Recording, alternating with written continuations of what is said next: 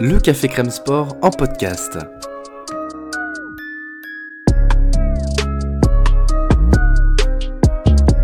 Actualité, analyse, débrief, le CCS, c'est le média qui vous permet de comprendre le sport. Football, sport américain, rugby, tennis, sport mécanique, divers ou de combat, vous l'aurez compris, tous les sports sont à l'honneur au CCS.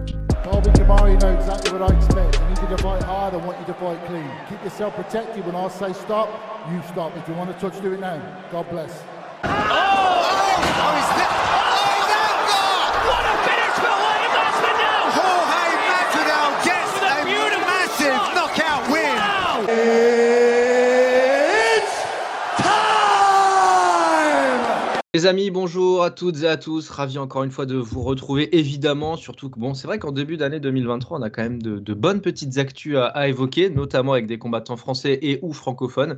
Donc là, voilà, on a décidé de se faire plaisir. Et puis, on a aussi eu envie d'inviter du très très beau monde. Vous l'avez peut-être déjà entendu, notre podcast sur la transition MMA Box de, Francis Ngannou avec Samir du podcast Octogone et Antoine Fort de, de 130livres.com, que je salue évidemment tous les deux et euh, à qui je souhaite une très bonne journée. Et là, c'est vrai que pour ce podcast dédié au combat à venir entre Carlos Takam et Tony Oka le 11 mars prochain à Paris. Ça arrive quand même très très vite malgré tout. On a le grand plaisir de, euh, d'avoir avec nous, avec Lionel évidemment qui est avec moi, que je présenterai dans un instant, Baba qui fait partie d'un des podcasts aussi de, référence de toute façon, mais cette fois-ci c'est pas que sur le MMA, on a aussi de la boxe et euh, du kickboxing, du one, du muay thai, etc. D'ailleurs c'est surtout estampillé euh, kickboxing euh, et muay thai. C'est Baba, donc salut Baba d'ABDR, comment ça va? Salut Clément, salut Lionel. Euh, très bien, très bien, merci. J'espère que vous aussi. Et puis merci beaucoup pour l'invitation. Ça fait vraiment plaisir d'être là. Merci, merci à toi en tout cas. Et puis euh, j'en profite pour dire que votre dernier podcast, donc sorti il y a quelques, quelques jours seulement, traite notamment de la, de la superbe victoire de, de Shingiz Alazov euh, au One, qui a récupéré la ceinture des moins de 70, hein, c'est ça. hein. Gros exact, d'ailleurs. exact, exact. Il a récupéré la ceinture et il a récupéré par la même occasion le trône quasiment euh, toute catégorie confondue, on va dire. Mm. Le trône non officiel. Ouais, donc c'était une sacrée victoire, hein, clairement. Et d'ailleurs, vous aussi, vous avez parlé, je crois, dans le dernier podcast de la, de la transition d'Enganou, c'est ça? Vers la boxe? Ouais, alors on a été moins méthodique et on a été moins en profondeur parce que moi je viens juste Ouais. de terminer le vôtre. Ok. ça m'a j'aime bien tu vois parce que ça me permet de ça m'accompagne pour rentrer chez moi.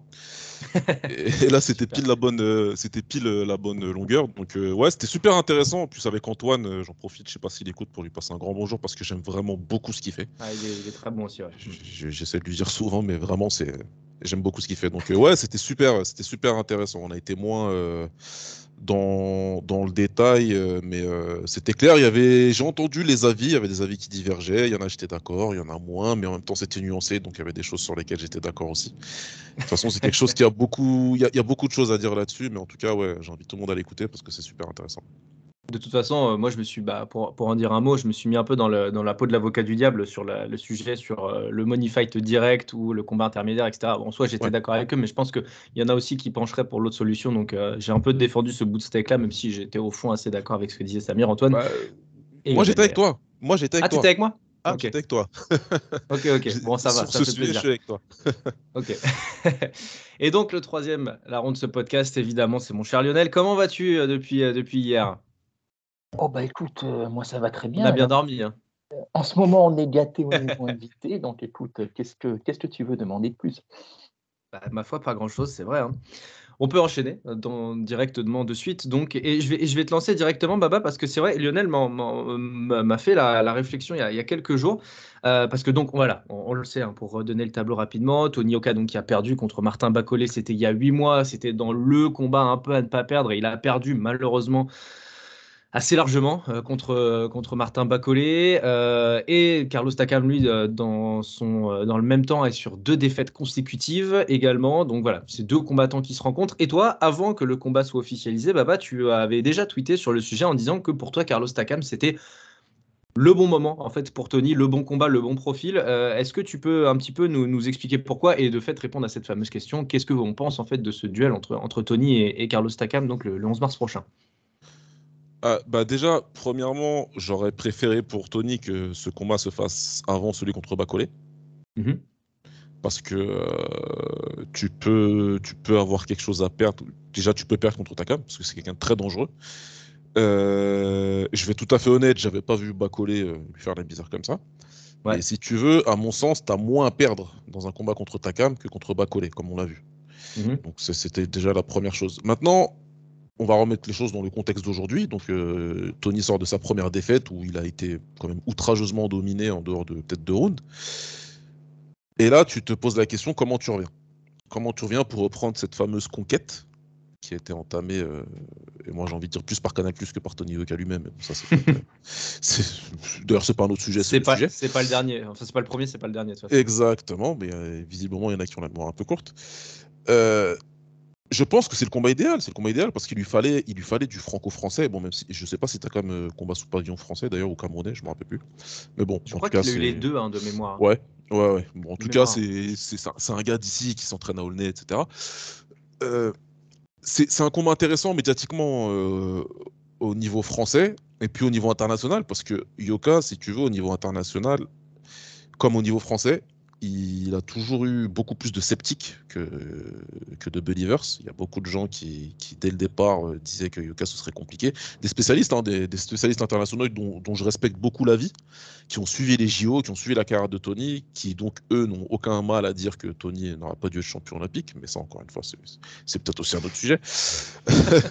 J'y vais fort. hein. Et pourtant, je suis pas un hater de Tony, hein, pour euh, les auditeurs. Ouais, de- c'est vrai, vrai. pas, bien au contraire. J'ai perdu beaucoup d'énergie et de temps à le défendre sur Twitter. Mais euh, pour le coup, euh, il faut tout de suite, en fait, si tu veux, euh, marquer le coup et dire Ok, j'ai perdu, c'est déjà arrivé à d'autres prospects. On va remettre la carrière sur les rails. Il faut un nom qui puisse dire si je bats ce mec-là, eh ben, vous voyez, je suis quand même quelqu'un d'assez légitime, mais en même temps, il faut que ce soit un combat, et j'ai pas envie de manquer de respect à Takam en disant ça, qui soit abordable dans une certaine mesure. Et je pense que. Takam réunit ces, ces options-là. C'est un nom, il a combattu, la, franchement, la crème de la crème des poids lourds d'aujourd'hui, il a combattu tout le monde, il a perdu souvent, certes, mais à chaque fois, ça a été compliqué. Dernièrement, il a perdu contre Arslanbek Mahmoudov, qui est un monstre. Euh, Tout le monde a peur de lui. Euh, Personne ne veut le combattre. Il a été, et il lui a fait la misère. Il a été là, il a été vraiment euh, très compliqué à combattre. Et pourtant, le tout début du combat, le tout début du combat, souviens-toi, il pose le genou à terre, hein, Carlos. Direct. euh, direct. Ouais, direct, dit, ouais. bon, bah voilà, comme tous les adversaires de, de, de Mahmoudov, ça va pas durer longtemps, et puis c'est tout. Sauf que Takam, il y a quelque chose que bah, lui, il lâche jamais l'affaire. Il abandonne jamais. euh, il faut vraiment le descendre pour pouvoir, pour pouvoir repartir avec ta victoire. Sinon, c'est très compliqué. Sinon, tu vas gagner au point en galérant. Euh, Joshua s'en rappelle encore parce que le stoppage Ah oui, oui. contre Joshua, il est, il est limite. Il est tôt, il est tôt. ouais, ouais. Enfin, il est tôt. Et, euh, il aurait Il pu continuer. Voilà, il est limite. Pourtant, je suis un, un avocat de, de stopper les combattants quand il faut, mais clairement, et celui-là, non, c'était un petit peu trop tôt. Donc, euh, il a donné du fil à retordre à pas mal de gens, et je pense que pour Tony, c'est très bien. Si tu perds, tu perds. Bah écoute, la conquête, c'est fini. Ouais, C'est- vrai. On va, pas se mentir. Si tu gagnes, tu as combattu quelqu'un que les gens connaissent en France, que, que, les gens connaissent à l'international. Ça peut faire quelque chose pour tes classements, ça te remet en selle. Et puis derrière, pourquoi pas euh, reprendre Bacolé. Tout à fait. ouais. Lionel, toi, sur le, sur le sujet, bon, on avait déjà fait un podcast de toute façon bah, il y a un an à peu près, hein, avant que, que, que Takam se blesse et que le combat soit remplacé contre, contre le Congolais Martin Bacolé. Où est-ce que tu en es, toi, par rapport à la, la, la, la pertinence de ce duel? Bah, écoute, bah, je suis, euh, euh, bah, je suis d'accord avec tout ce que vient de dire Baba. C'est vrai que le souci, je trouve qu'il vient un peu tard ce combat. C'est ça qui est dommage. Il vient un peu tard. Euh, autant à cause du précédent, enfin du quand ils auraient dû s'affronter il y a un an. Bon, ça c'est pas de leur faute, mais mais il vient un poil tard. Et par rapport à ce que vient de dire Baba, euh, au-delà de la pertinence du combat en lui-même, moi, ce qui me gêne un peu concernant Yoka, ça a été son silence radio absolu qui a suivi sa défaite contre Bacolé. Moi, j'aurais aimé euh, l'entendre un tout petit peu plus, euh, savoir où il en était un petit peu, comment, comment il avait vécu en fait cette défaite, comment il avait vécu cette expérience qui a été une sorte de, de mini-trauma, a-t-on pu comprendre, pour les spectateurs comme pour lui. Mais moi, ce qui m'a un peu gêné, c'est le fait qu'il y a quasiment, euh, depuis qu'il a perdu, on l'a plus entendu du tout, quasiment. Et là, soudainement, on nous met Takam. Et c'est comme si c'était nous qui devions un peu faire, nous les spectateurs, qui devions un peu faire le travail, euh, le travail d'analyse entre guillemets. Euh, pourquoi il reprend Takam? C'est bien qu'il le reprenne. Mais moi, j'aurais aimé un peu plus de mise en contexte de la part de lui ou de sa team. Je pense que pour le coup, il y a beaucoup qui ont apprécié. Euh, je, vais laisser Baba rebondir, mais je pense que le, mutisme de, Tony a été bien vu par pas mal de gens. Après, évidemment, c'est pas nous qui sommes rentrés dans le ring, c'est pas nous qui nous, enfin, on s'est pas pris ce, que, ce, que, ce que Tony s'est pris en France contre un adversaire qui n'était pas énormément connu du, grand public, des puristes oui, mais pas forcément du grand public. Euh, pour quelqu'un qui a beaucoup parlé, je pense que c'était un petit peu le, retour de bâton en fait que de se taire. Euh, moi, j'ai plutôt apprécié ça euh, d'une certaine manière. Enfin, j'essaye de me mettre à sa place en fait, et je me dis qu'en fait, oui, couper mais un peu tout couper aussi des réseaux sociaux, n'était pas une mauvaise chose. Je sais pas ce que tu en penses, Baba, mais euh, pour le coup, je, je ne lui en tiens pas rigueur de, ce, de ce mutisme. Moi, je suis, je suis, d'accord qu'il fallait couper. Je suis d'accord qu'il fallait couper parce que de toute façon, il a jamais eu une bonne interaction avec le public depuis le départ. c'est vrai. Euh, avec ça, c'est encore pire. Donc, de toute façon, tu vas te faire, tu vas apparaître, c'est juste pour te faire lyncher. Il n'y a aucun intérêt.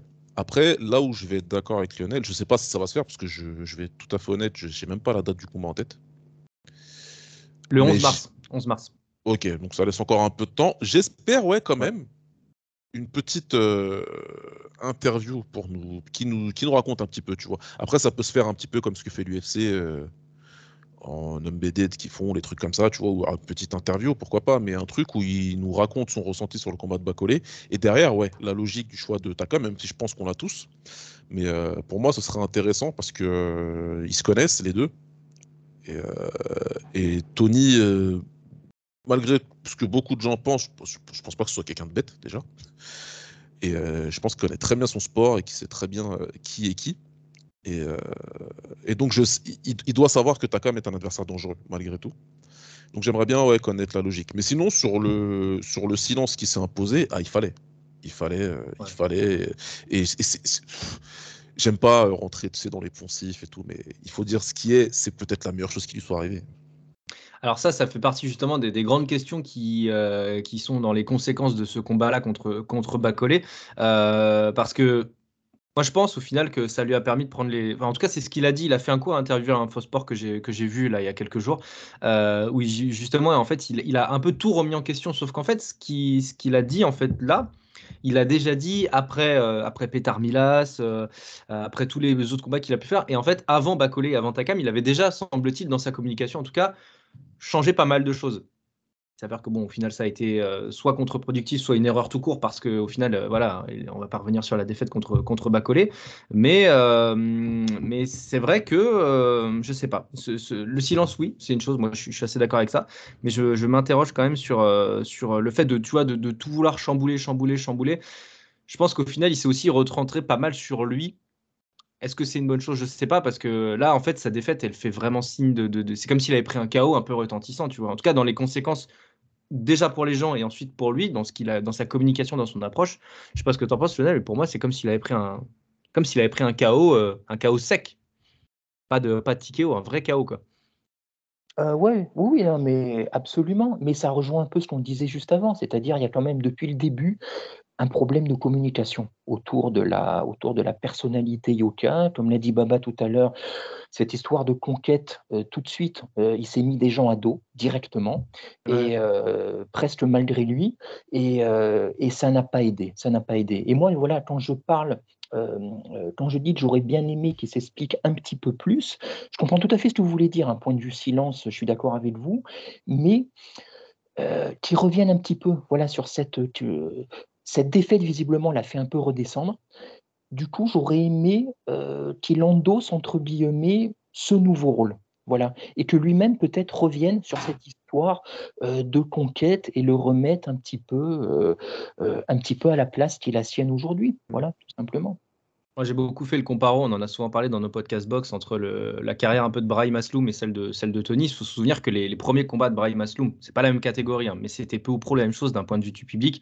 Champion olympique, on se rappelle, mais ses premiers combats, je me rappelle de son championnat de France, par exemple, contre euh, Rodriguez, je crois, il s'appelait son adversaire. Il avait été hué par le public. Je crois que c'était à l'Alcarpentier. En plus, c'était quand même une grosse salle et euh, il s'était fait huer alors qu'il avait gagné à la décision. Donc, euh, dans la trame, euh, c'est vrai que évidemment la, promotion et, la télé derrière Canal Plus en, l'occurrence euh, fait, forcément, du, mal à Tony. Moi, la question que je me posais aussi, que je te, pose, Baba, est-ce que tu penses que cette défaite-là peut lui faire, euh, peut l'aider aussi à, à, manœuvrer cette transition entre la boxe amateur et la boxe pro? Enfin, il pourrait peut-être devenir un peu plus nasty, envoyer un peu plus de, volume plutôt que de, plutôt que de boxer un peu à la touche, même s'il a quand même fait des progrès, hein, notamment les deux, trois dernières années. Alors, c'est compliqué. C'est compliqué, hein. compliqué, de répondre à ça. C'est une très bonne question. C'est compliqué. Pourquoi? Parce que euh, je vais dire quelque chose qui va me peiner grandement. Mais, euh, mais je crois, à un moment ici, il faut faire des constats, tu vois. Euh. Mm. Et il en est à, je sais plus, une quinzaine de combats peut-être? Je, je, sais plus trop. Mais le style qu'il a adopté aujourd'hui, par rapport à ce qu'il lui il sait faire, à ses qualités en tout cas qui lui proviennent du monde amateur, ça va pas à mon sens. Ouais. À mon sens, ça va pas. Et en tout cas, sur le combat de contre Bacolé, c'était c'était criant. Normalement, c'est quelqu'un, vu le gabarit qu'il a, vu le style qu'il a, et malheureusement pour lui, le, le, manque relatif de peps, et je dis relatif, hein, parce que c'est un poids lourd et que si demain je fais sparring avec lui, euh, il m'en rentre une, je pense que je fais dodo. Mais, euh, mais à ce niveau-là, contre un mec comme Bacolé, par exemple, qui les mangeait sans trop de difficultés, alors que quand lui les touchait à chaque fois, ça le faisait vaciller, il y a un problème. Et là où j'arrive, ce, qui, ce que je vais dire qui va m'attrister, c'est que probablement l'étincelle entre le coach et l'élève n'a pas pris.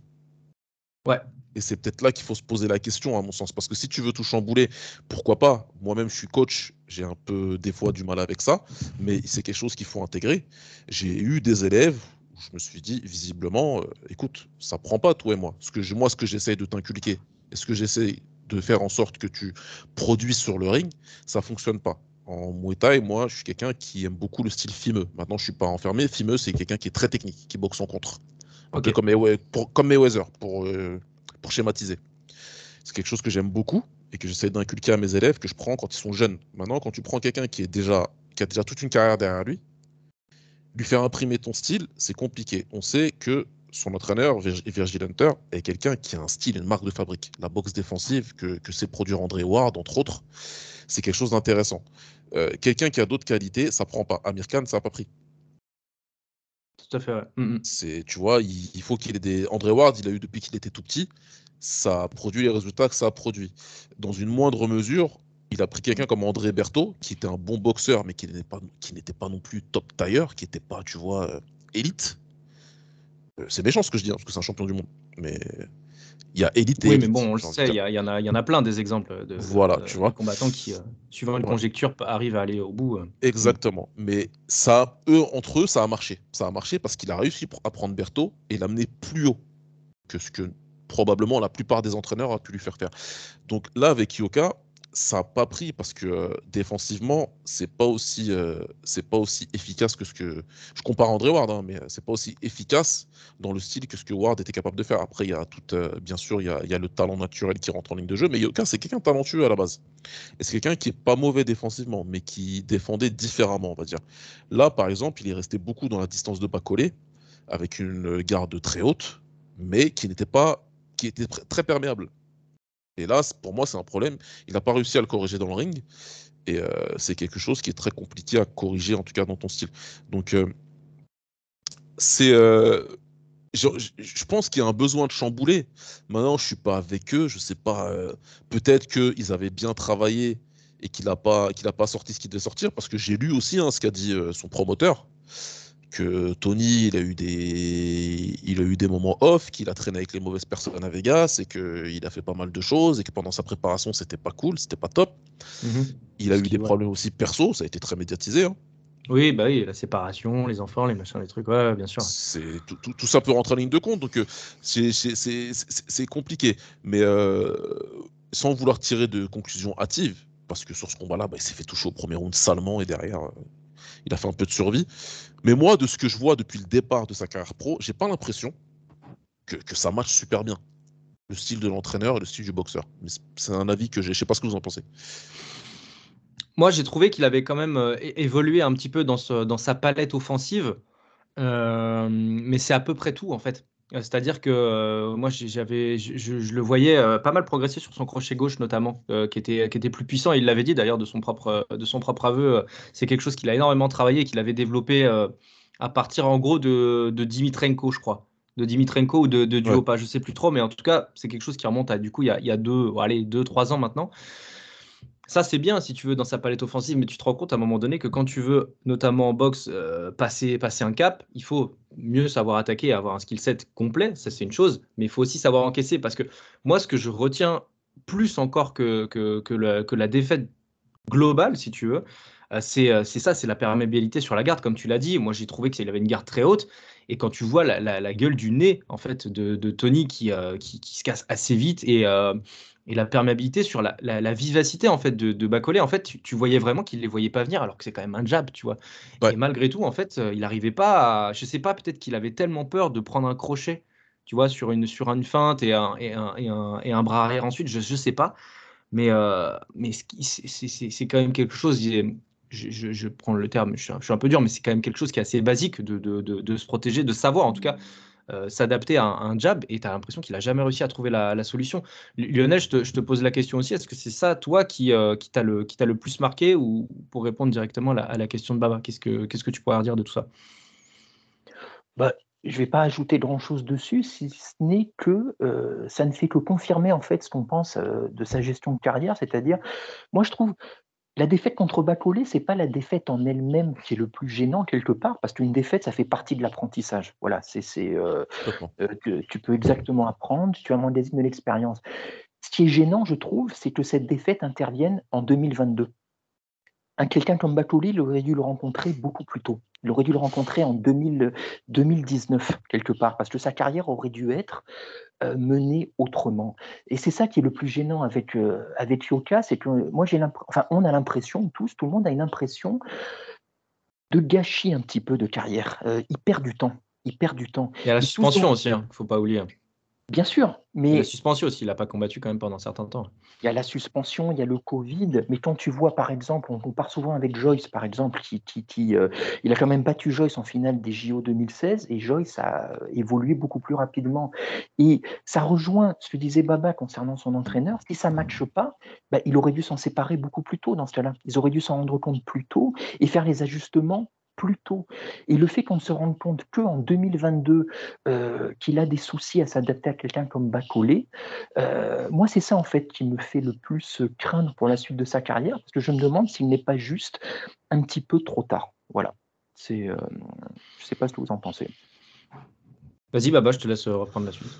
Non, je, je, je, suis globalement d'accord. Je suis globalement d'accord avec ce que tu dis et je voudrais juste rebondir sur quelque chose que tu as dit qui est très important et qui malheureusement, dont Tony n'a jamais eu euh, le luxe de pouvoir euh, s'appuyer sur cette vérité implacable, qui est le fait que lui, il en apprentissage. Est-ce que son apprentissage est long? Ouais, trop long.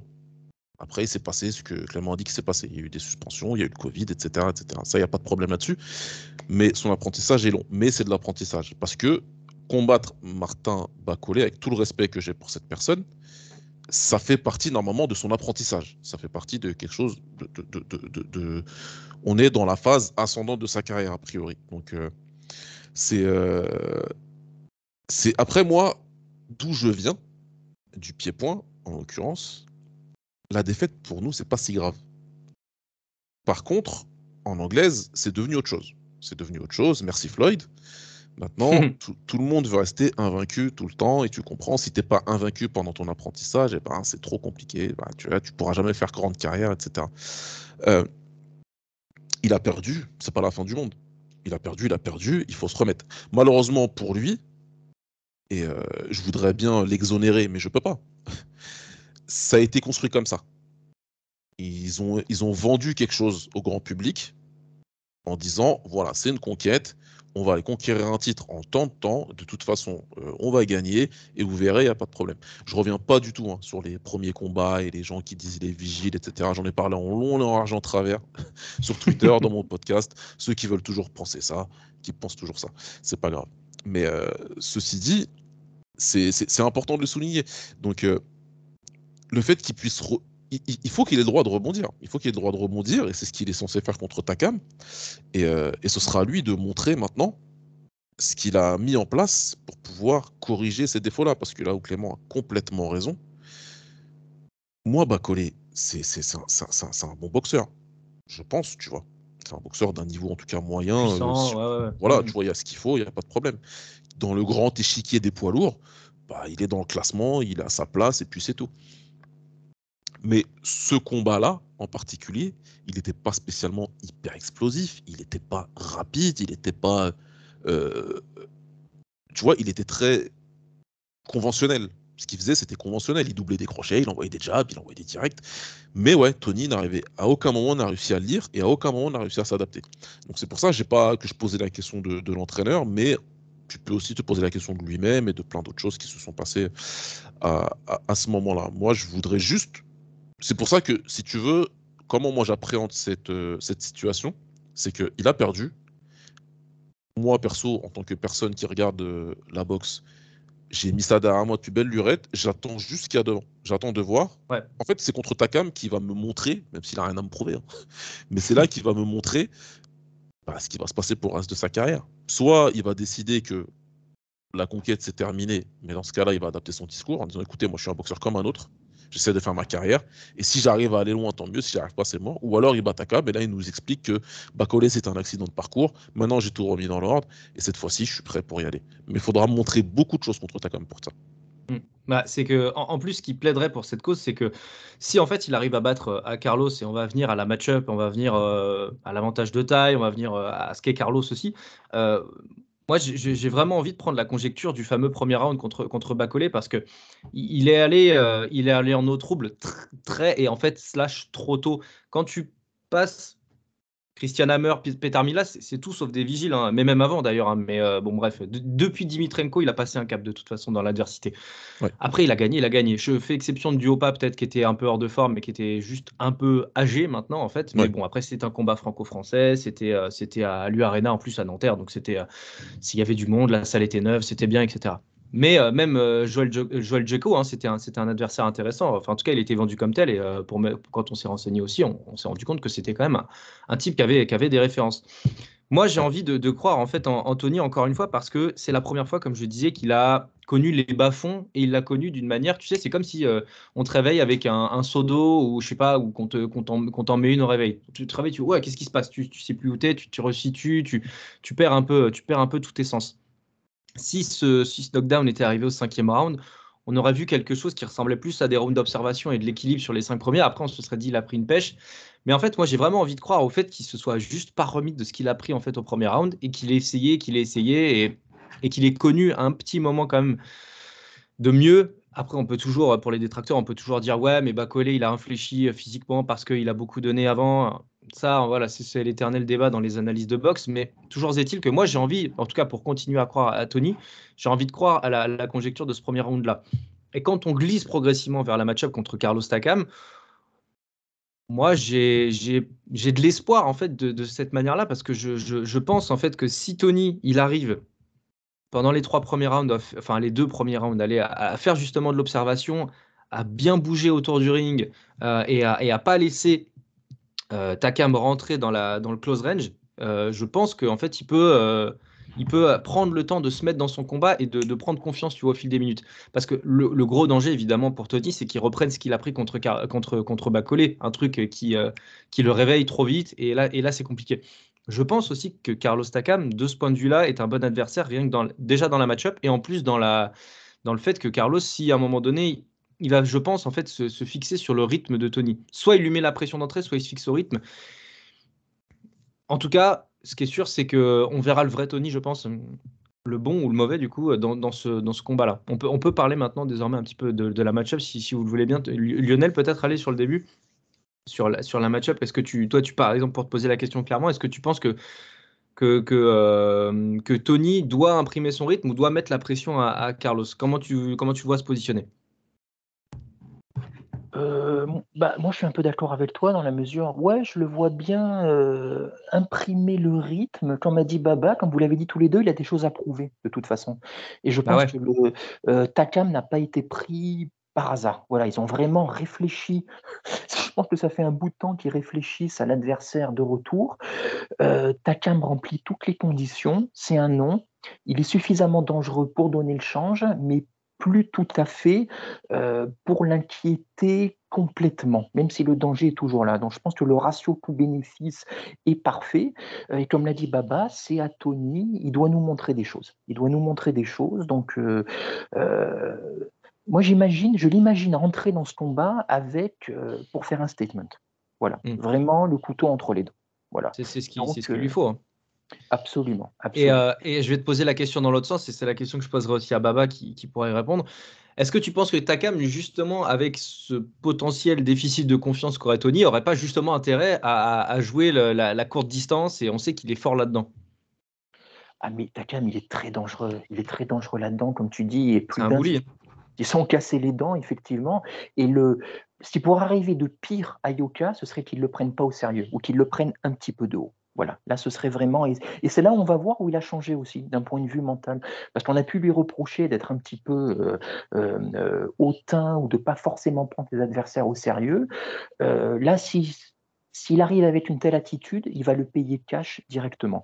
Moi, ce qui m'inquiéterait juste sur Takan, ce serait, bah, ce serait son âge, quoi. Voilà. Euh, on en parlait euh, quand on avait parlé euh, de la- du combat entre Glover et Hill. On craignait avant le combat que sou- soudainement l'âge de Glover le rattrape. Et c'est un peu ce qui s'est passé, euh, on trouve, pendant le combat. Et euh, donc, moi, je me demande si Takam, on dit il est toujours là, il est toujours là, il est dans une forme insolente pour son âge. Il fait encore des, des, des, des combats, mais, euh, mais, mais c'est juste fou. Vous en avez parlé, vous avez parlé de son dernier. Moi, je crains toujours pour ces combattants. C'est un peu irrationnel, mais que soudainement, ils fassent le combat de trop. Euh, ça se voit. euh, soudainement, on voit, puis on ils montent sur le ring ou dans la cage et on voit que bah, soudainement, ils ont plus ça en eux. Voilà, ce serait juste dommage. Baba, je te laisse emboîter le pas du coup sur la, sur la match-up et sur le, ce fameux truc de pression. Il a une grosse, grosse, grosse pression, Yoka. J'aimerais vraiment pas être dans ses pompes. Je, je- peux pas, je peux pas dire mieux que ça, quoi. S'il pensait qu'il avait la pression euh, pour ses débuts, je pense que là, il a découvert le, la définition du mot. C'est compliqué parce qu'il a tout approuvé. Il a tout approuvé parce que en tant que sportif qui aspire à ce que tu aspires, ben, quand tu as ton setback comme ça, tu dois tout de suite remonter et te dire euh, et, montrer aux gens que, que c'est toujours vrai, que c'est toujours une réalité ce que tu veux, ce que tu veux faire. Euh, il a la pression médiatique évidemment, puisque de toute façon, à la base, il était pas super apprécié, mais alors là, maintenant carrément, je pense qu'ils vont tous, euh, ils vont tous souhaiter qu'il prenne sa deuxième défaite et qu'on n'en parle plus. Et, euh, et puis il a la pression du combat tout court, où, c'est un adversaire encore une fois compliqué. Et tout ce que ça implique au niveau franco-français, euh, dans les cercles, dans les cercles vraiment euh, fermés de la boxe. Là où je suis d'accord avec Lionel, et c'est toujours le cas, le déclin dans ce sport, malheureusement, n'est jamais progressif. C'est terrible. C'est, la boxe, le kickboxing, le MMA, comme tu veux. Mais il y a un combat, on va se dire, tu te rends compte, euh, l'âge sur lui, ça a aucune prise. Regarde, il a cet âge-là, il fait ce combat-là. Le combat d'après, le mec, Ouais. t'as l'impression qu'il a pris 40 ans. tu vois, c'est comme ça, c'est d'un coup, c'est d'un. Et pour Takam, moi, je pensais vraiment contre, que contre Mahmoudov, c'est bon, quoi. Il allait le tuer et qu'à ce moment-là, Takam, il allait se dire, bon, c'est bon, j'ai fait le combat trop, mais j'ai pris, euh, j'ai pris une bonne prime et j'arrête. Et le gars, il continue, donc euh, peut-être que, contre- peut-être que contre Tony, ce sera, ce sera très compliqué. Sur le match-up en lui-même, euh, Tony, même s'il a des choses à prouver et qu'il va devoir faire un statement, j'ai envie de dire, Tony, fais ton statement sur tes qualités. Ouais. Si tu rentres dans le combat directement en disant il faut que je le descende pour que mon statement soit valide, tu peux avoir des problèmes. Tu peux avoir des problèmes parce que tu vois, quand il commence le combat contre Bacolé, euh, sur le gong, il va tout de suite dans la mi-distance. J'ai pas compris.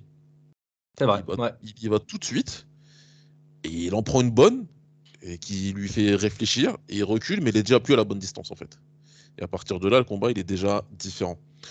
Et contre Takam, tout va être dans la gestion de la distance. Tout va être dans. la- C'est c'est- c'est- c'est le mec, il a fait toute sa vie dans une cabine téléphonique. c'est vrai. Donc si vraiment tu vas dans cette distance-là avec lui pour prouver quelque chose au public, tu vas être compliqué. J'espère que ça, dans son clan, je déteste ce mot, pourquoi j'ai dit ça? Dans son coin, euh, j'espère que euh, ils auront, euh, ils auront pour acquis que il faut pas chercher là à plaire au public. De toute façon, j'allais te dire, si, si jamais il veut faire le chaos, ce sera forcément, euh, forcément en longue distance avec les appuis qu'il a, avec son avantage en allonge. euh, Ce serait, en fait, ce serait même contre-productif dans l'idée de, de vouloir, en- sur une sortie, de, une sortie de, de phase rapprochée, de, de vouloir placer un crochet en compte, en fait, parce qu'il y a de fortes chances pour que ce soit lui qui le prenne. Quoi. Donc, euh, Voilà, c'est ça. Et moi, si c'est pour me rassurer encore une fois, comme s'il me devait quelque chose.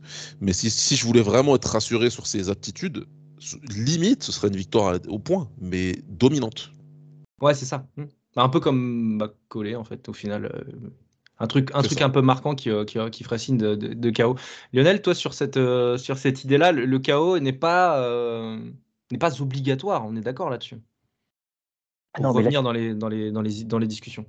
Ah, mais plus que ça, là je suis plus tout à fait d'accord avec Baba. S'il cherche le chaos, ça va mal se passer. ça, risque, ça risque de. Ou alors un TKO, tu vois, un truc un peu à la Joshua où l'arbitre, à un moment donné, dit Bon, vas-y, c'est bon, stop. Alors, c'est, tout est possible, hein, bien sûr, mais euh, si Takam nous montre les mêmes choses qu'il nous a montré lors de son dernier combat, ce serait pas une bonne idée de chercher le chaos. Non, moi, je suis tout à fait d'accord avec Baba. Si statement il doit y avoir, ce serait une domination totale, mais avec ses qualités, avec son style. Voilà, c'est, c'est, euh, euh, parce que face à Takam, qu'est-ce que tu veux faire? Tu vas pas chercher l'épreuve de force. Ce serait, euh, ce- déjà, c'est une mauvaise idée en soi, mais quand tu as le style de Yoka, euh, là, ce serait aller euh, à des, de- face à des déconvenus désagréables. Euh, je, pensais, je pensais aussi à, à- à Carlos. Euh, Souvenons-nous qu'après son combat contre Joe Joyce, on avait, on avait dit, je ne sais pas si c'est avec toi Lionel que j'en avais parlé ou avec quelqu'un d'autre, je ne sais plus, mais euh, j'avais relevé qu'il aurait dû à un moment donné poser le genou au sol parce qu'il était en train de prendre la marée. Ben, je crois que c'est sur le dixième round où il prend le, où l'arbitre l'arrête. Il se fait connecter en tout tout début de, de, rapprochement, euh, bah, il y a 2,50 à la fin du round en gros, et, euh, et il essaye, il reste debout, il essaye de, de- récupérer, il essaye de récupérer. Contre Marmoudov, il a posé le genou à terre très vite au premier round parce qu'il a pris la tempête et il a vraiment eu l'intelligence pour le coup, ou la présence d'esprit, je sais pas, de, poser le genou à terre. Donc euh, ça aussi, c'est un, un signal important. C'est peut-être que, tu vois, à euh, 40 ans passés, on peut encore progresser dans son mindset et dans son fight IQ. euh, et qui en fait plaide dans le fait que si, si, euh, Tony veut le mettre KO, ben, en fait peut-être que si Carlos euh, il prend la marée à un moment donné, il n'aura pas peur de casser la dynamique en posant le genou. Et là, pour le coup, ça peut rebattre un peu les cartes. Ça donnera allez, un 18 à Tony dans ces cas-là, mais euh, il, faut aussi, il faut aussi voir le. Enfin, moi, j'ai envie de saluer ça en fait dans, les, dans les derniers combats de, de- Carlos. Pour le coup, j'avais vu ces, j'ai vu ces deux derniers là contre Marmoudov et contre Joe Joyce, et il s'avère que j'avais noté ça. Euh, ce qui peut, ce qui peut euh, essayer- aider aussi à, Carlos à, garder ce gap d'expérience ce gap de, gestion de la pression en fait que, qui serait dans le déficit de Tony. En fait, la match-up d'un point de vue taille, gabarit, rapport de force peut être à l'avantage de Tony, mais euh, je pense qu'il faudrait surtout pas pondérer en fait, vraiment vraiment pas pondérer une victoire au point parce que Carlos en fait il va pas, euh, il va, il va rien lui donner. Et en fait, de ce point de vue-là, je pense que quand on connaît un petit peu Carlos Takam, on sait que si Tony arrive à l'emporter, c'est quasiment la victoire référence de sa carrière en fait. hein. Je sais pas Ouais. si, euh, ouais, en fait, au final. Ah oui, oui. Il n'y a même pas de doute en fait. Je pense que après, quelle est de toute façon, quelle était la, la première la, la- la victoire référence à l'heure actuelle de, de Tony Ce serait contre qui euh, Je sais pas. Christian Hammer peut-être? Il a, Ouais, je sais pas. je, Je sais même ouais. pas. Je, je, saurais, je saurais même pas dire, pour être honnête. Peut-être ta mère, ouais, peut-être. Ouais. Bah, ouais. Non, moi j'ai juste envie de te dire que oui, ça, ça dépendra de, la, de ce que va proposer Takam en fait aussi. Voilà.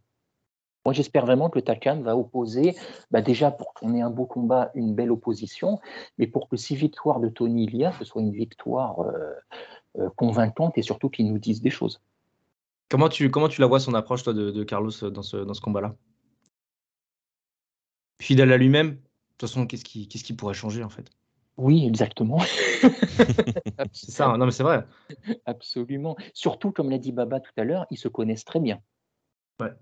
Donc là, ça va être intéressant, effectivement. Je pense qu'ils euh, n'ont rien à s'apprendre l'un ou l'autre. Euh, moi, je suis juste curieux euh, de vous, effectivement, savoir quelle va être l'approche, quelle va être l'approche de Yoka dans le sens qu'est-ce qu'il travaille en ce moment dans son camp. Voilà. On sait que c'est euh, Bob Arum qui avait déclaré, que comme l'a rappelé Baba tout à l'heure, que son, son, entraînement contre Bacolé avait été vraiment, ça avait été un peu n'importe quoi visiblement. Il s'était pas entraîné avec ses sparring habituels, il en avait loué à Las Vegas, enfin ça avait été un peu hiératique.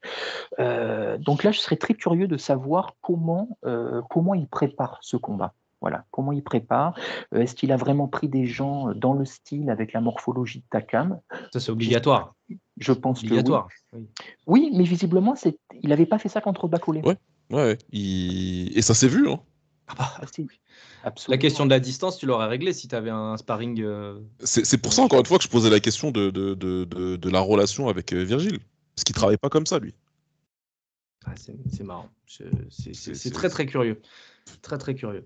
Euh, euh Baba, je te pose une question peut-être d'un point de vue euh, technique. Le, déplacement, quelle, sera l'importance de, bien se déplacer pour Tony? Parce qu'on sait que Carlos, forcément, il va vouloir se rapprocher, donc il va falloir très bien bouger latéralement. Est-ce que, est que, comment tu juges déjà d'un prime abord les, déplacements de Tony? Et est-ce que tu penses que vraiment c'est quelque chose qui doit absolument optimiser pour, euh, pour le 11 mars? Bah, je, vais faire très simple. Quand il est passé pro, merci. quand il est passé pro à l'époque avec Lucas, on était persuadé qu'on aurait une espèce de version euh, de Mohamed Ali de Wish. Ok. C'est pas, bien, c'est pas méchant ce que je dis, tu vois. C'est, mais vraiment, je pensais que ce serait quelqu'un qui serait tout en déplacement, tout en gestion de la distance, jab, je, je, je tape, je bouge. Et on a eu quelqu'un qui était très ancré sur ses appuis, certes qui travaille derrière un job, mais très ancré, qui reste en face, qui ne sait pas de bouger. Et, moi, c'est ce que je, quand je dis que Tony devrait se concentrer sur euh, gagner euh, probablement la décision, en tout cas faire pas mal de rounds et montrer autre chose, bah c'est ça en fait que j'aimerais voir. Parce que moi, je suis persuadé que c'est la meilleure chose à faire pour lui. Il a compris maintenant, il a suffisamment de data pour comprendre que la majorité des mecs qui va prendre de, de, de, de ce niveau-là, il les tombera pas et je suis, je serais très surpris s'il descendait Takam. Ouais. Donc, donc à mon sens, il faut vraiment être sur les déplacements, euh, être sur le maintien de la distance, beaucoup travailler derrière ton jab et euh, piquer, repartir.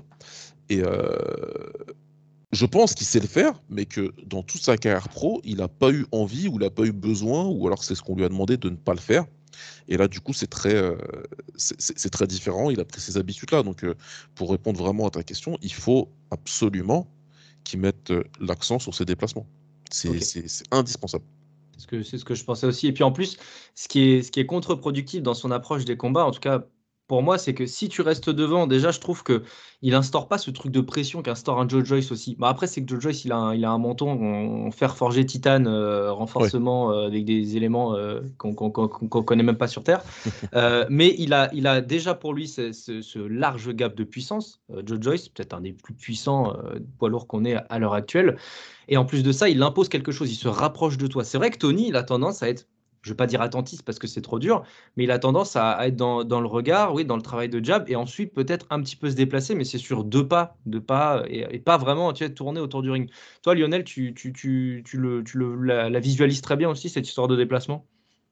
Pour moi, c'est, en fait, j'ai posé la question à Baba parce que c'est, ce que je retiens le plus en fait dans le style de, Tony dans sa marche de progression. Bah, en fait, moi, au-delà de cette histoire de déplacement ou autre, euh, euh, ce que vient de dire Baba, en fait, ne fait que confirmer une, impression que j'ai un peu avec Yoka, et c'est un peu le souci depuis le début de sa carrière pro. C'est comme s'il n'avait pas encore trouvé son style.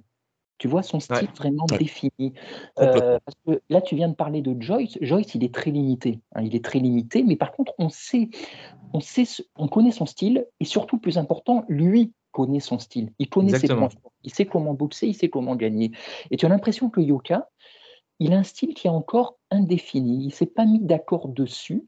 Et là, du coup, on en revient bah, exactement à ce que disait Baba tout à l'heure vis-à-vis de l'entraîneur. Normalement, je sais pas, je suis pas pro, hein, Baba, tu vas beaucoup mieux en parler que nous, bien sûr, mais il me semble que c'est ça le rôle d'une team aussi, le rôle d'un entraîneur, de réussir à, à euh, à comprendre quel est le style de ton combattant, quels sont ses points forts et de capitaliser dessus. J'ai l'impression qu'avec Yoka, c'est ben, voilà, l'apprentissage n'est pas encore terminé six ans après les débuts de sa carrière pro, bientôt sept. 100% euh, d'accord. C'est ce que je disais tout à l'heure. Encore une fois, son apprentissage est trop long. Et surtout, surtout que malheureusement pour lui, on a des points de comparaison, puisqu'il y a toute une classe de, de, de boxeurs olympiques de la même Olympiade que lui, qui sont bien plus loin que lui aujourd'hui. Que ce soit Argovic, que ce soit Joyce et, d'autres. Ils ont bien plus loin, ils ont été testés par des, par des combattants qui sont, en tout cas euh, sur le papier, meilleurs que Bacolé. Et, euh, et ils sont aux portes euh, d'un championnat du monde. La seule chose peut-être qui a empêché ces gars-là d'au moins combattre pour le titre, c'est le fait que ben, il y, a, y, a deux, y a deux mecs tout en haut de la pyramide et il y a un combat qui ne se fait pas, euh, qui fait que ça prend beaucoup de temps. Il y a Usyk qui est arrivé, qui a mis un bon coup de pied dans la fourmilière, et tant mieux pour, tout le monde. Mais avant ça, voilà, c'était Fury Joshua, est-ce qu'on le voit, est-ce qu'on le voit pas? Euh, Fury, il est resté bloqué dans sa trilogie avec Wilder, euh, pendant que Joshua était bloqué dans son truc avec Ruiz et d'autres. Donc, mais probablement que Joyce voire Ergovic aurait pris une ceinture intérim ou quelque chose comme ça. Donc là, c'est trop long. Et là où je, vraiment, ce que tu as dit, c'est super pertinent. Et c'est là où je voulais en venir par rapport euh, à ce que je disais tout à l'heure sur, ce, sur le fait que moi, je le voyais quelqu'un qui allait se déplacer mais qui ne le fait pas. C'est qu'il n'a pas de style propre. En tant que pro, il n'a pas de style propre. C'était la grosse interrogation. Il est amateur, il va passer pro. Est-ce que ça va marcher Parce qu'on n'a pas l'impression qu'il a le style pour les pros? Et peut-être que dans une volonté de vraiment euh, avoir un, une, certaine. De, dégager une certaine idée de puissance pour un combattant euh, poids lourd professionnel, il a sacrifié trop de choses. Probablement. Peut-être qu'il s'est dit que avec euh, ses promoteurs, avec son coach, qu'il fallait, fallait beaucoup de chaos, qu'il allait falloir, euh, tu vois, euh, vraiment faire un impact. Mais au final, ça ne fonctionne pas. Donc, euh, ouais, moi, j'ai, j'ai cette désagréable impression qu'il n'a pas trouvé son style, alors qu'il a quand même pas mal de combats et qu'il a 30 ans. Et que, et, que, et c'est vraiment sur ça, moi, que je l'attends contre Takam, voir mmh. quelque chose. Peut-être que c'est pas comme moi je le voudrais, tu vois. Peut-être que ce sera pas des déplacements, peut-être que ce sera moins mobile, mais que ce sera vraiment au niveau de la gestion de distance, nickel. Et là, moi, je trouverais rien à redire en fait, tu vois. Ce sera déjà pas mal, ouais. Ce sera, déjà pas mal, mais il, faut, il va falloir montrer quelque chose de plus marqué que, que, t'adapter à ce que tu as en face de toi jusqu'au jour où tu n'y arrives pas. Le fait que tu parles de, son âge me, fait poser cette question. C'est vrai que souvent, les, poids lourds, euh, bah Joe Joyce en tête d'ailleurs, hein, qui, est quand même plus vieux que, Tony, euh, arrivent autour de leur prime, les poids lourds supposément, en tout cas autour des 35-36 ans. Dans les derniers, les derniers exemples, en tout cas, montrent montre ça. Ouais. Est-ce que, par la force des choses, je pose la question niaisement, même si voilà, j'ai mon idée et je pense qu'on sera tous d'accord là-dessus, est-ce qu'au final, euh, le, le, le temps, euh, le temps doit être donné un peu à Tony qui n'a seulement que 30 ans, ou encore on reprend Thierry Henry en disant le temps n'a pas le temps pour le temps? Est-ce qu'on ne doit pas se, se, s'imposer un peu de, de, de patience euh, parce qu'on peut, parce qu'on on pourrait très bien voir Tony comme un, comme un prospect en fait? Oui et non. Je, je, te laisse m'expliquer, mais j'ai mon avis en tout cas sur la question. Je, pose la, je, je le pose parce que je pense que c'est important à évoquer. C'est très important, c'est très important. Euh, le temps, il fallait lui donner déjà quand il venait de commencer. Ouais. C'est tout le monde lui a refusé ce temps-là. Encore une fois, tout le monde lui a refusé le temps de l'apprentissage. Euh, cet apprentissage-là qui a été très très mal géré par son promoteur. Joshua était dans la même situation que Tony Yoka, exactement la même. Champion olympique, il arrive dans son pays. À l'époque, la boxe est en train d'amorcer un renouveau au Royaume-Uni. Et derrière ça, derrière les JO, ben, il y a eu plein de champions, il y a eu des grosses soirées, etc. Mais au moment où on sort des JO, la boxe professionnelle en Angleterre, c'est bof. C'est pas, pas dans l'état catastrophique de la France, mais c'est bof. Donc Joshua, il a beaucoup de pression sur ses épaules. C'est le mec qui va, voilà. Lui, Luke Campbell, entre autres, c'est les mecs qui doivent euh, ramener la boxe. Euh, ça y est, on va avoir des grosses soirées comme à l'ancienne et tout. Sauf que lui, ils l'ont autorisé à grandir, entre guillemets, sous cloche il n'a pas été main event de chacun de ses combats. Ouais, c'est vrai, t'as raison. Putain, j'avais pas pensé à ça. Tony, il a été main event de tous ses combats, tous. Il n'y a pas une seule fois où il est arrivé, c'était pas lui sur l'affiche. S'il fait 5000 personnes, c'est 5000 personnes qui sont venues voir Tony Yoka. Et il y en a 4200 qui sont venus le voir perdre. c'est ouais, super compliqué à gérer et personne lui a accordé ce temps-là. Donc c'est pour ça, c'est pour le oui.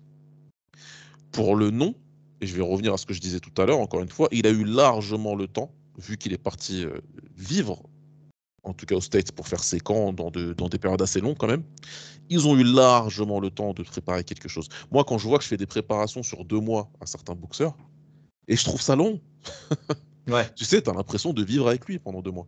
Bah oui, je te jure. C'est super long, tu vois, tu te fais ton tableau, tu fais ton truc, on va faire telle séance, telle séance, telle séance. Tu sais, au bout d'une semaine, je peux voir dans son regard, il peut voir dans le mien, on en a marre l'un de l'autre. Toi, ça y est, c'est- j'en ai marre de te voir tout le temps en fait, mais bon voilà, on est là, on fait notre truc et c'est parti. C'est long. Eux, ça fait, euh, je sais pas, 2018, euh, 2017, c'est long, hein. Ouais. C'est super long. Et euh, ils, ont, ils ont eu largement le temps, normalement, de produire quelque chose. De produire... Je suis pas en train de jeter à la poubelle tout ce qu'il a fait. hein. Il a eu ses victoires, il a construit sa carrière, et il a validé des étapes plus vite que certains, de... certains autres boxeurs euh, contemporains. Euh, et je vais le redire parce que je l'ai redit plein de fois. Pour ceux, peut-être il y a des gens qui écoutent là et qui détestent Yoka et qui disent qu'il a combattu des vigiles. Je vous invite à comparer les palmarès des premiers adversaires de Joshua et ceux de Tony. Vous allez être surpris. même, ouais, bien sûr. En, en vrai, il y a que Enfin, moi, j'ai en exemple que quasiment Lomachenko qui a commencé des directs euh, au feu de bois, quoi. Il y en a très peu. Ça va être du Lomachenko, du, du, du Rigonda, ou ça va être des petites catégories où ils vont pouvoir vite accéder à quelque chose. Mais sinon, les mecs, euh, Joshua, faut aller voir. hein. C'est vrai. Et en plus, lui, il a eu le luxe, encore une fois, d'être euh, premier combat d'une carte de 10 combats. Et il y avait des grosses têtes d'affiche. Tranquille, quoi, tu vois. Il a fait, il a fait ses débuts au 7. Ça s'est mal passé pour lui, mais il a quand même pu faire d'abord tout ce qu'il a fait en Angleterre. Et quand, avant d'arriver à Wembley contre Kishenko, non, c'est plus c'était à Wembley, je sais plus où c'était. Enfin, gros stade avec 90 000 personnes. Tottenham, je crois. Ouais, je sais plus trop. Mais il a quand même eu le temps de, de- de- de construire, en tout cas, sa carrière. Donc, euh, Tony, même si lui- ce temps lui a été refusé, derrière, derrière, il a eu le temps, en tout cas, de travailler, de monter tout ça. Euh, et il a eu euh, un an de suspension tu peux, tu peux travailler à la salle parce que tu n'es pas suspendu de la salle, tu es juste suspendu de, de faire des combats euh, professionnels. Donc, si tu veux, tout ce temps-là, normalement, il doit être mis à profit. Et c'est là où, même si je ne vais pas faire dans le gossip, mais tu peux que comprendre quand on te dit qu'il a eu certains problèmes extra-sportifs, tu peux que comprendre. Tu peux que comprendre euh, qu'on en arrive à ce résultat-là aujourd'hui. Donc, euh, Ouais, Il y, a- il y a venir à la salle et faire de la boxe, en gros, quoi. Voilà, donc euh, maintenant, il a pris sa défaite, il a que 30 ans. S'il veut continuer à boxer, il a minimum, minimum 5 ans euh, devant lui euh, pour profiter de son prime. Euh, et même pour arriver à son prime, parce qu'il n'est pas encore. Et ben, et ben c'est bien. Mais par contre, le temps, faut le mettre à profit. Parce que là, Thierry oui, c'est là où intervient ce qu'a dit Thierry Henry. Le temps, on n'a pas le temps pour le temps. Si tu mets pas ton temps à profit, tu peux avoir tout le temps du monde, ça servira à rien. Puis après, pas été regret, quoi. C'est vrai que euh, c'est- compliqué. Mais euh, même par exemple, tu vois, je, me faisais ça, je me faisais ça comme, comme comparatif. euh, Un, Laurent Boudouani que, que, que Lionel ne connaît pas directement, mais qu'il a suivi aussi un peu sa carrière. euh, il a combattu très tard aux États-Unis, il a remporté la ceinture. Euh, et pour le coup, lui, c'est à, à la force de son mérite, etc. Franchement, si tu prends la carrière de Tony, si tu lui vois ce, ce destin-là, tu te dis bah putain, euh, quelle, quelle, quelle réussite ce serait quoi. Donc euh, c'est vrai qu'il y a, il y a- je pense qu'il y avait trop, ouais, même nous d'ailleurs, moi je, moi je m'inscris totalement là-dedans, surtout que je suis dans sa génération, on va dire euh, gros- grosso modo à Tony en termes d'âge. Euh, je, je ne lui voyais qu'un destin à la, je ne lui voyais, en fait, je ne lui voyais que qu'un destin un peu à la Mormec, tu vois, ou un destin euh, même encore plus glorieux qu'on n'ait pas vraiment d'équivalent en France, à part il y a très longtemps. C'est, c'est, je pense que cette défaite-là aussi, je pense que pour nous, ce- celles et ceux en tout cas qui ne lâchent pas réellement euh, Tony, euh, parce qu'il y en a malheureusement, et c'est, et c'est pas, et c'est comme ça, on peut rien y faire. C'est la culture, la, la fameuse, euh, le fameux jugement de la défaite, comme tu l'évoquais tout à l'heure avec la boxe, qui est, qui est très, qui est très ingrat au final. Je pense que peut-être que lui aussi s'est dit qu'il fallait qu'il, qu'il arrête de copier un modèle et qu'il crée son propre, son, Ouais. son- sa propre, sa propre destinée, quoi. Et c'est peut-être ça qui va lui, qui va l'aider. J'espère pour lui. J'espère. Ouais. Ouais, mais Lionel. euh, non, là, là, si, là, bon, je suis pas du tout dans son, dans son, dans son secret, hein, dans, dans- dans les coulisses, mais est-ce qu'il a l'entourage pour ça? Tu vois, c'est ça qu'on Ah, peut- se la demander. question. Baba a cité l'exemple de Joshua, mais Joshua, il a Eddie Hearn derrière lui. Et Hearn, on peut en dire tout ce qu'on veut, oui. et on en dit, on en dit, il sait manager euh, les carrières de ses boxeurs. Voilà. Et Joshua, je sais plus qui disait, j'avais j'avais entendu un truc où quelqu'un disait que Hearn, c'était, il prendrait une balle pour Joshua. Et on voit le résultat. On voit le résultat, on voit la carrière de Joshua. On aime ou on n'aime pas, mais Hearn a fait ce qu'il en est aujourd'hui, euh, au-delà de ses qualités de combattant. Yoka, Mm. j'ai pas l'impression qu'il ait une team euh, aussi euh, pertinente, aussi compétente, pour dire les mots, euh, autour de lui. Et même en dehors de ça, même sa promotion, souviens-toi, euh, tu, je sais pas si vous vous souvenez, qui c'est quand même le premier à avoir, euh, à avoir pris le micro sur ses premiers combats. Il était quand même managé euh, à moitié par Cyril Hanouna quand même. hein. Mais, mais, mais, mais, mais, putain, tu m'as enlevé les mots de la bouche. Bah ouais. J'allais te dire, il y a un mec. Et comme tu le dis si bien, Lionel, on peut dire ce qu'on veut de ce gars-là, de Eddie Hearn. Mais c'est un promoteur qui fait son job, même si des fois il a des sorties euh, médiatiques euh, malheureuses. Et en plus, c'est quelqu'un qui est né littéralement dans la boxe. Son père, c'était le plus gros promoteur de son pays. Il est né dedans, le mec. Il a, fait, il, a, il, a, il a organisé des combats dans son jardin pendant le Covid. Quoi. qui fait ça? Donc le Il mec, devait y avoir Masvidal, je pense. Ouais, ouais, tu vois. Donc vraiment, c'est, c'est, c'est le mec, reste- il est dedans et donc il sait ce qu'il faut. Et ils ont développé une relation les deux qui fait qu'effectivement, quand il dit qu'il est prêt à prendre une balle pour lui, bon, c'est totalement faux. Mais une baffe, pourquoi pas, tu vois. le truc, c'est que la différence entre lui, entre Joshua et, et Yoka sur l'entourage, elle est, elle, elle est énorme. elle est énorme. Elle est énorme parce que Yoka, comme tu as dit, c'est qui qui l'entoure? C'est des youtubeurs, c'est des présentateurs là, de CNews, je sais pas quoi, et toute la machine Bolloré qui va avec. Et en termes de promotion, c'est le néant.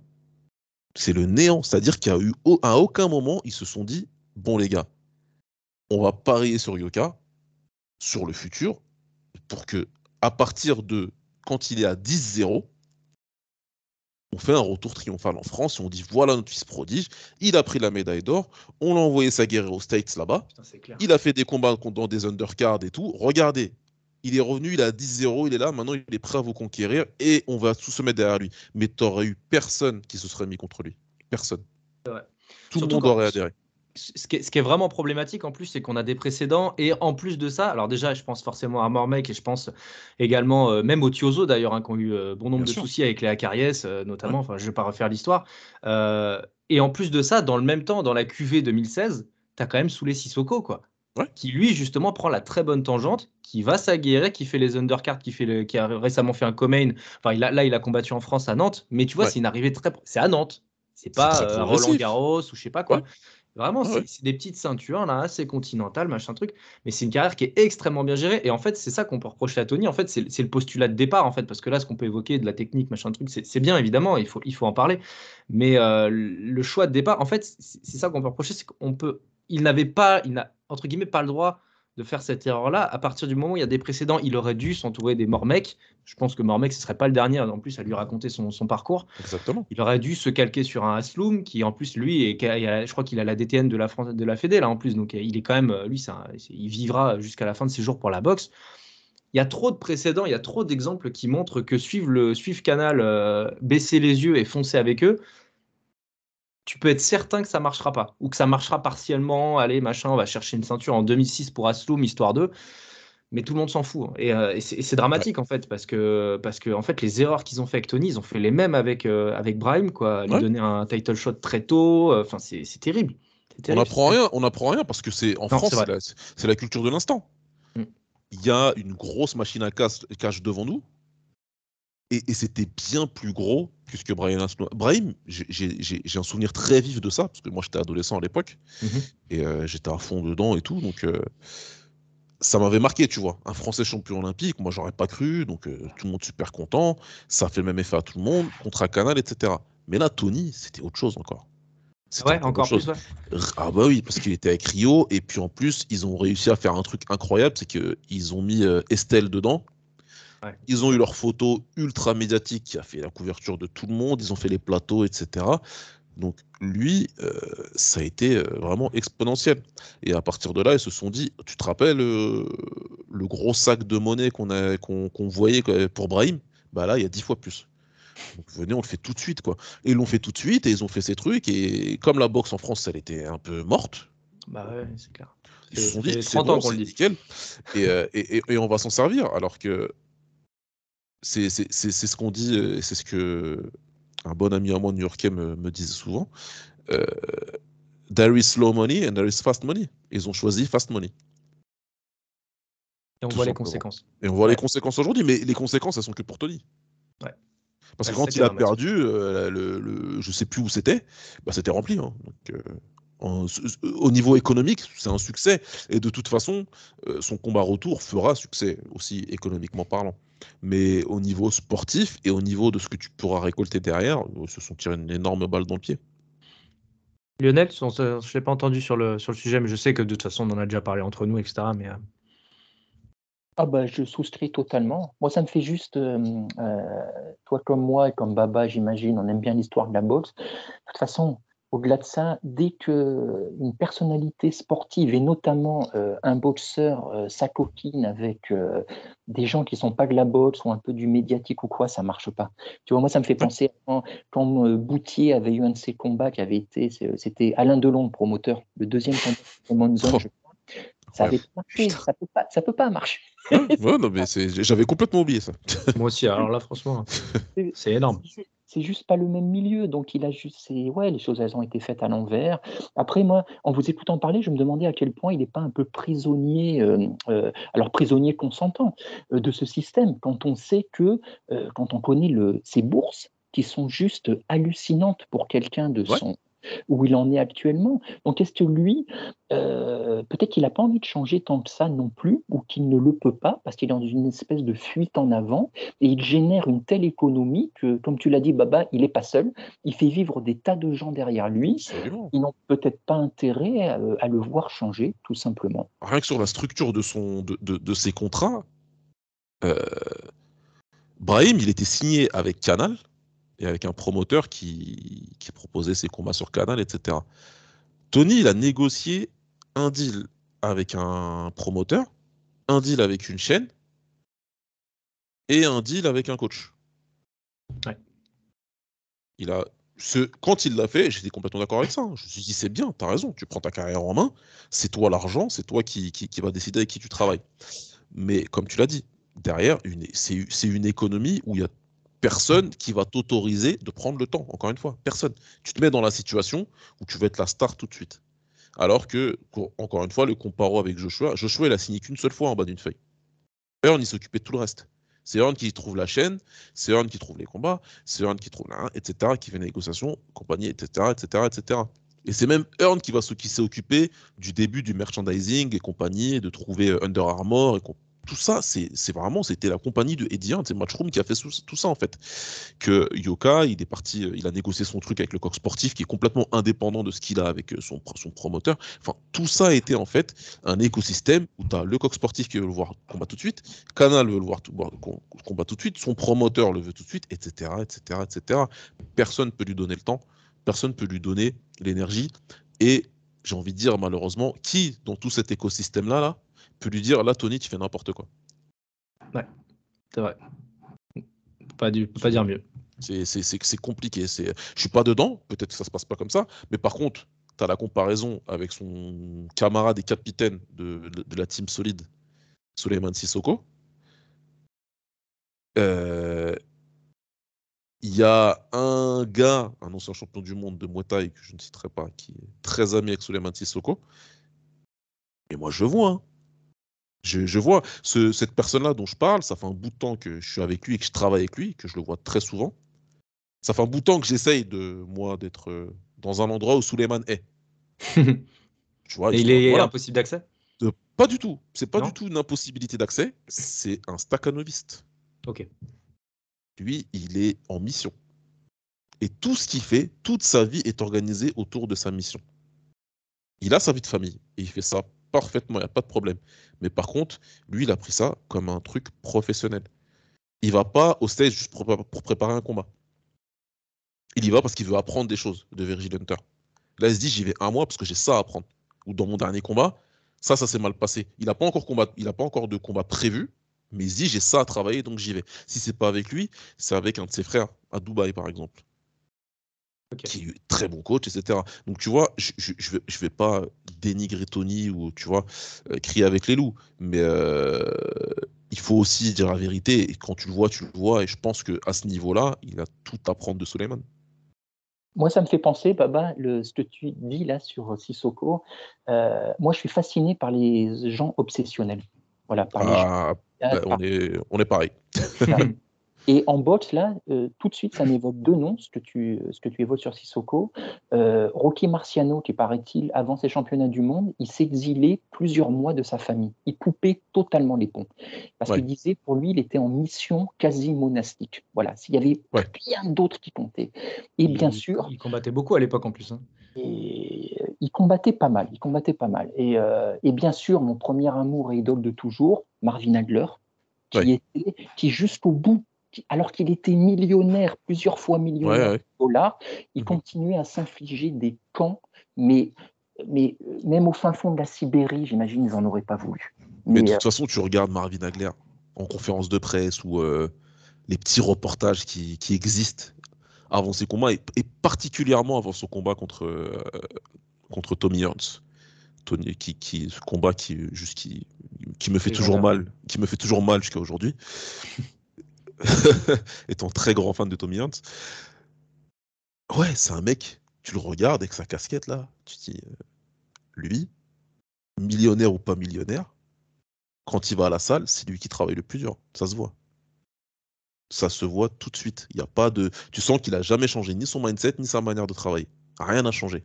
Tu le sens. En plus, quelqu'un qui a galéré pour arriver au niveau de reconnaissance qu'il a fini par obtenir. Et donc, tu sentais qu'avec lui, euh, ça, ça bougerait pas. Mais je suis d'accord avec toi. Moi, c'est les gens, c'est les gens vraiment qui vont être obsédés par ce qu'ils font, qui, qui m'impressionnent le plus. Et c'est ce que tu vas voir derrière. Tu, tu- tu vas voir le résultat euh, bah, directement quand tu vas regarder. Si on parle d'un Kobe Bryant, on en parlait tout à l'heure en off. euh, voilà, t'es- tu vas être émerveillé sur le terrain de ce qu'il fait, puis après tu te rends compte de ce qu'il fait en dehors. Et là, tu Ouais, dis, bah, c'est c'est normal. Je me, je me souviens d'un intérieur sport sur, euh, sur Wilkinson, le rugbyman, où on- ce et ce qui, ce qui l'a rendu célèbre, c'était son drop de dernière minute, dernière seconde, pardon, au championnat du monde, on est d'accord? Ouais, Coupe du Monde 2003, ouais. Voilà. Et puis après, tu regardes l'intérieur sport, et le mec, il prend son ballon de rugby et il s'amuse, pas à viser les poteaux, euh, de, de- les poteaux de rugby. Ah, il il s'amuse, enfin il s'amuse. Pendant une heure, il vise les grands poteaux qui maintiennent les filets dans les stades là. Peut-être qu'ils sont deux fois plus petits en plus. ouais. Pied droit, pied gauche. Il fait ça pendant une heure. Cette séquence, je l'ai regardée mais mille fois. Puis après, il y a le journaliste qui lui pose une poubelle à 80 mètres et qui lui dit Est-ce que tu peux mettre la balle dedans? Euh, Deux essais. Oh. Donc ouais. son drop, où les gens se disent Tu te rends compte le miracle? De quel miracle tu parles en fait? Ouais. Le mec s'est conditionné pour ça. Et je vais reciter un autre exemple de basket, Ray Allen en l'occurrence. Je sais pas si vous suivez un peu le basket. Magnifique. deux, mais Allen, Shoot- Shooter pareil. de génie. Mais Ah voilà. ouais. Et il disait pendant les, pendant les échauffements, bon on digresse, hein, excusez-nous les non fans de basket. euh, C'est normal, c'est parce que je suis là. Ouais, mais on, on aime beaucoup aussi. Allen disait que pendant ses échauffements, il avait donc son warm-up, pam, réception, tir, réception, tir. Et en fait, après, il faisait des tirs où, euh, tu sais, il avait qu'un pied, où il était sur la ligne de fond et le ballon devait passer au-dessus de la planche. Et en fait, il avait expliqué ça après son fameux shoot euh, exceptionnel sur la tête de Tony Parker Yes. euh, au- au- dans les finales NBA en 2013. Ouais. euh, où, euh, où donc ça permet oui, de- d'égaliser sur le game 6 et ensuite il gagne le game 7 parce que ça plie les Spurs en deux ce, Ouais, ce shoot à les 3 tue, ouais. points à la dernière l'une des dernières secondes, je crois que c'est à 9 secondes, 7 secondes de la fin. Et en fait, il expliquait, c'est pas, enfin, on peut considérer que c'est de la chance parce qu'il y a le facteur pression qu'on peut pas déceler sur les échauffements, mais en fait, il s'est entraîné mille fois à le faire précisément ce shoot-là. C'est une passe de merde au pied, réception tir, comment mon corps doit être gainé, comment mes appuis doivent être positionnés. Et en fait, c'est une répétition de gamme dans le moment critique. Exactement. Exactement, c'est ça. Donc, euh, moi, ça m'impressionne. Après, si on, ramène, si on ramène ça à Tony Yoka, en tout cas, euh, merci Lionel hein, pour lancé là-dessus, parce que moi, c'est quelque chose vraiment qui m'occupe beaucoup de journées. Étant moi-même, euh, tu, tu, je pense que tu commences à le découvrir, Lionel, assez obsessionnel quand je suis sur quelque chose. Ouais, c'est, c'est, c'est- Tu vois, j'ai pas envie de, de spéculer, mais moi, c'est pas la vibe qui me donne, Tony. C'est ça. C'est ça, c'est ça. Peut-être qu'il en fait plus, mais Peut-être. qu'il en fait pas non plus assez. On verra de toute façon après contre, contre Carlos. hein, si, euh, enfin, vraiment, on attend, on attend réellement de, de, de, de vrais. euh, moi, j'attends aussi un, un mindset, un body language plutôt. Quelque chose de, de différent aussi, même dans, son, dans sa manière de se comporter, de se tenir. euh. C'est ton buste qui doit remonter, grand. C'est pas ton menton, en fait. Tu vois Ouais, ouais, complètement. Donc, euh, donc voilà, c'est quelque chose qu'on attend et voilà, je- je- je- j'espère, j'espère en tout cas que le 11 mars, on aura une belle surprise. Messieurs, je vous propose de, de nous arrêter là. Ouais. Parce qu'on a et parlé technique, et parlé de Tony, et parlé de Takam, et parlé de, de, de, de Kobe, ce qui, est, ce qui est toujours une bonne nouvelle pour moi. Donc, euh, en tout cas, bon, on va s'arrêter là. Merci beaucoup à toi, Baba. Évidemment, je vous rappelle le podcast ABDR au bord du ring. Il y a des podcasts qui sortent quand même assez souvent. Ça parle de Muay Thai, ça parle de kickboxing, ça parle de boxe, ça parle de MMA. Bref, ça conviendra à tous les publics. Ça, c'est une certitude. En plus, voilà, le duo que tu formes avec Lucas est quand même hyper complémentaire et hyper, hyper intéressant à entendre. En plus, c'est du podcast très long. Parfois, c'est du 2 heures, 2 heures de suite, 1h20, 1h30. J'adore, j'adore. Voilà. Ah, ah là là. j'adore. Les podcasts au long cours, moi, je, ah, moi, je, moi c'est mon. Bah, merci beaucoup, Merci beaucoup, toi, ça fait plaisir vraiment. Merci, merci pour l'invitation, c'est cool et euh, encore une fois, j'aime beaucoup ce que vous faites, donc euh, ça fait plaisir. Merci bien. Merci à toi, merci à toi, Baba. Puis, euh, bah, évidemment, merci à toi, Lionel, évidemment, parce que tu fais partie, en fait, tu fais partie du dos. Donc, s'ils aiment ce qu'on fait, ça veut dire qu'ils ils t'aiment beaucoup toi aussi. Ah, j'ai la chance de parler un peu avec Lionel euh, ces derniers temps, donc euh, Ah, je suis content. je me fais trop discret moi sur les trucs comme ça là. Euh, putain, faut que je, faut que je, faut que je fasse, faut que je fasse de la discussion un petit peu moi aussi. Ça, ça m'intéressera, ça me nourrira pas mal. Merci en tout cas à tous les deux et puis je vous dis de toute façon à, très bientôt. Encore une fois, si vous avez des choses à, faire relever euh, en commentaire, n'hésitez vraiment pas sur Twitter, euh, sur Facebook ou encore par tous les moyens que vous voulez. Ciao à tous, allez à bientôt. Ciao. Merci à tous d'avoir été jusqu'au bout du podcast. Encore une fois, si ça vous a plu, n'hésitez pas à mettre une bonne note sur les plateformes, ça améliore notre visibilité. Encore merci et à très vite.